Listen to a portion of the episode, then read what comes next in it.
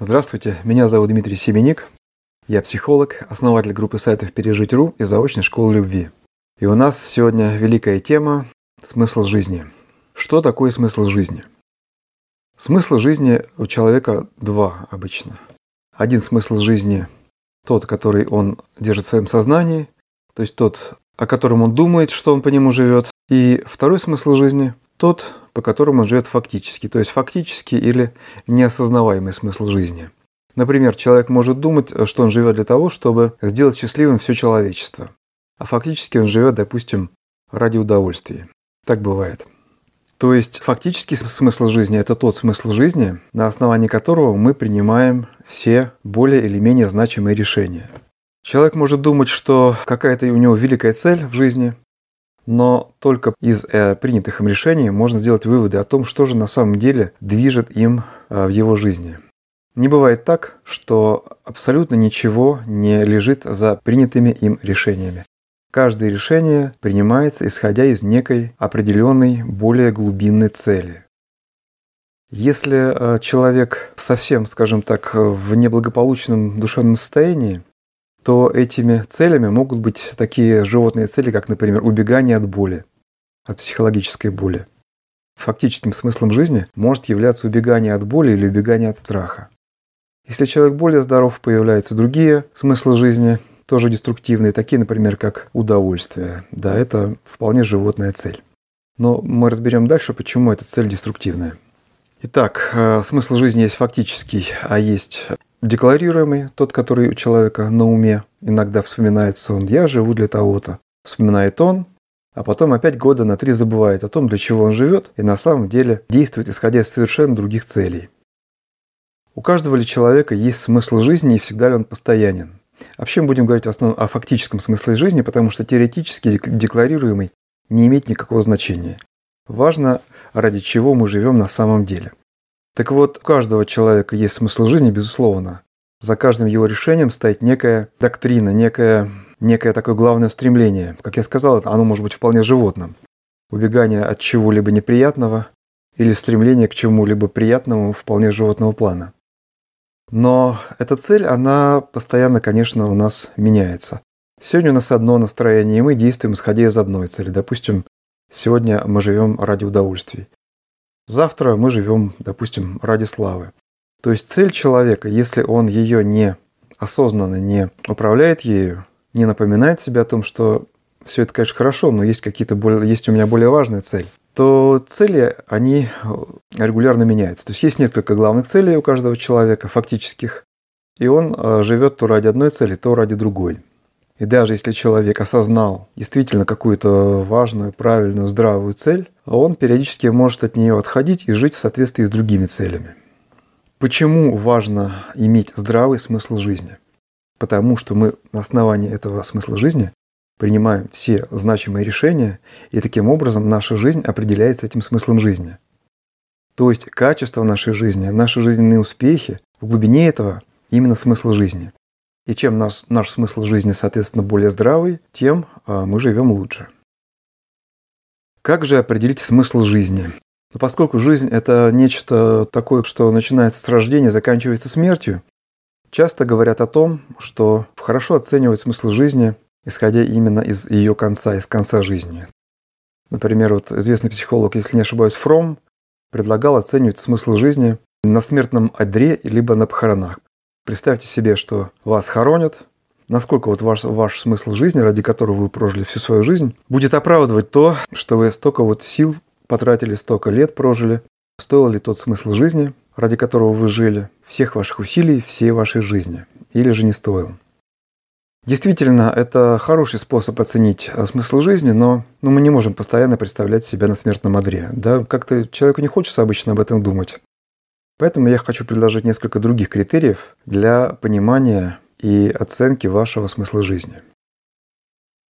Первый критерий я предлагаю такой, как значимость вашей цели.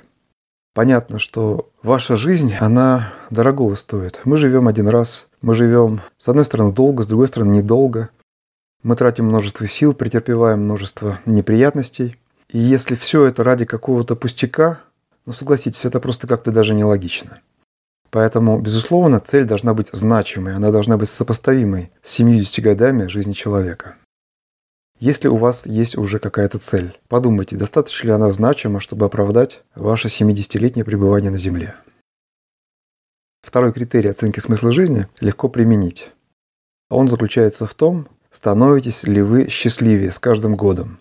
Как я уже сказал, если мы принимаем решение с учетом определенного смысла жизни, то, соответственно, вполне логично считать здравым такой смысл, который помогает нам принимать правильные решения, от которых нам становится лучше. Что это за смысл жизни такой, от которого нам становится хуже? Ухудшается наше душевное состояние, рушатся наши личные отношения, мы терпим неуспехи в работе. Может ли такой смысл жизни, который приводит ко всем этим последствиям, быть здравым? На мой взгляд, нет. Поэтому посмотрите, в каком направлении живете вы. Становится ли ваша жизнь ваше душевное состояние с каждым годом лучше? Если да, значит, скорее всего, ваш, ваш смысл жизни верный, здравый, и за него следует держаться, не упускать этот смысл жизни. Третий критерий – кризисные ситуации. В кризисных ситуациях мы особенно ясно осознаем, есть ли у нас опора или нет. Приведу примеры. Смыслом жизни женщина сделала человека, некоего мужчину. И вот кризисная ситуация. Мужчина ушел или умер.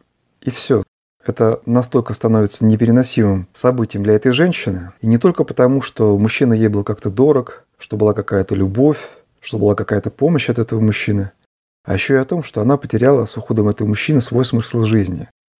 А смысл жизни должен быть таким, который через все испытания, все кризисные ситуации проходит и остается неизменным. То есть он должен быть больше, чем любая трагедия нашей жизни. Он должен быть пожизненным. Смысл жизни должен быть таким, что он никуда не исчезает, что он не может исчезнуть от, от того, что что-то случилось во внешнем мире.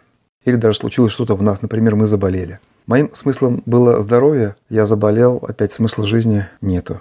Моим смыслом жизни были дети, дети выросли и ушли от меня, опять смысл жизни ушел. Моим смыслом жизни были деньги и получаемое за них удовольствие, я разорился, опять смысла жизни нет. Очень страшно, когда кризисная ситуация лишает нас нашего смысла жизни. И самое интересное в том, что кризисные ситуации обычно так и действуют.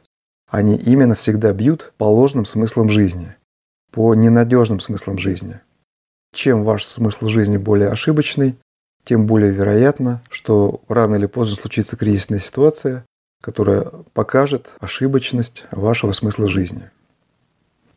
Как вы думаете, тот смысл жизни, который сейчас у вас имеется, он выдержит все испытания? Может ли произойти что-то такое, из-за чего ваш смысл жизни станет недостижимым для вас? Подумайте об этом.